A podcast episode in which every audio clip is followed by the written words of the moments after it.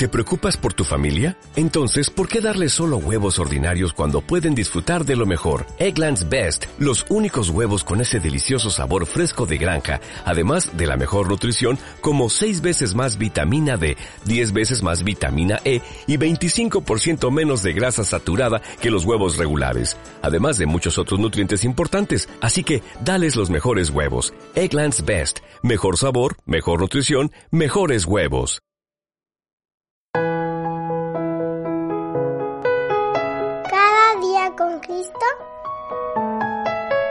Recurso de granosdevida.cl.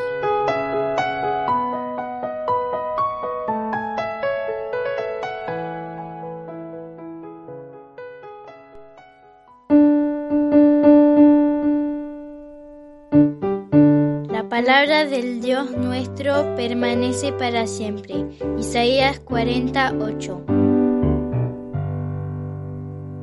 Hola queridos amigos y amigas. Hoy quiero hablarles un poco acerca del león, pues es un animal del que se habla mucho en la Biblia.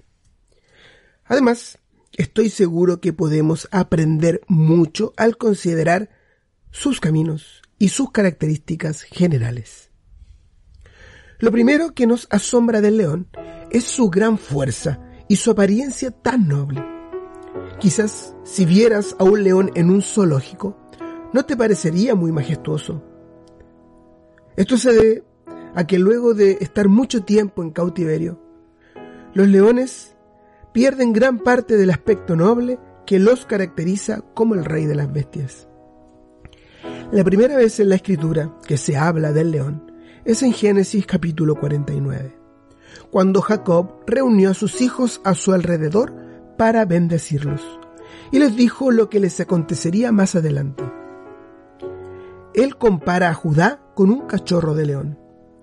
Se agazapa, se echa como león o como leona. ¿Quién lo despertará? Esto sugiere que Judá tendría tres características de un león. La actividad de un león joven, la fuerza de un león adulto listo para atacar a su presa y el letargo de un león viejo. Luego, si leemos Apocalipsis 5, vemos un trono y una maravillosa persona sentada en el trono con un libro en su mano derecha.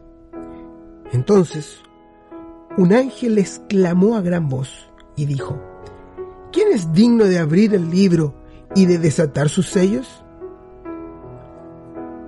Juan, el evangelista, quien registró la visión, escribió, yo lloraba mucho porque nadie había sido hallado digno de abrir el libro ni de mirar su contenido. Entonces uno de los ancianos me dijo, no llores, mira, el león de la tribu de Judá ha vencido para abrir el libro y sus siete sellos. Apocalipsis 5, versículos 2 al 5. Entonces Juan miró a su alrededor para ver al león de la tribu de Judá. Y él vio a un cordero de pie como inmolado. ¿Quién era este león que, a su vez, es visto como un cordero como inmolado?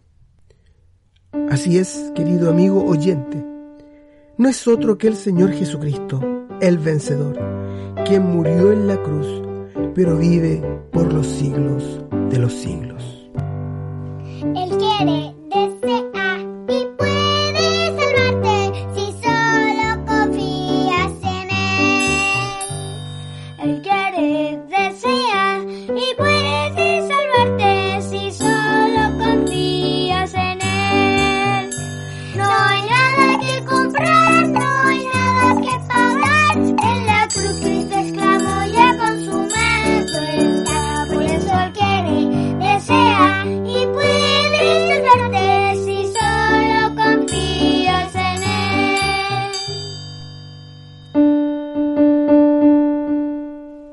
él quiere desear.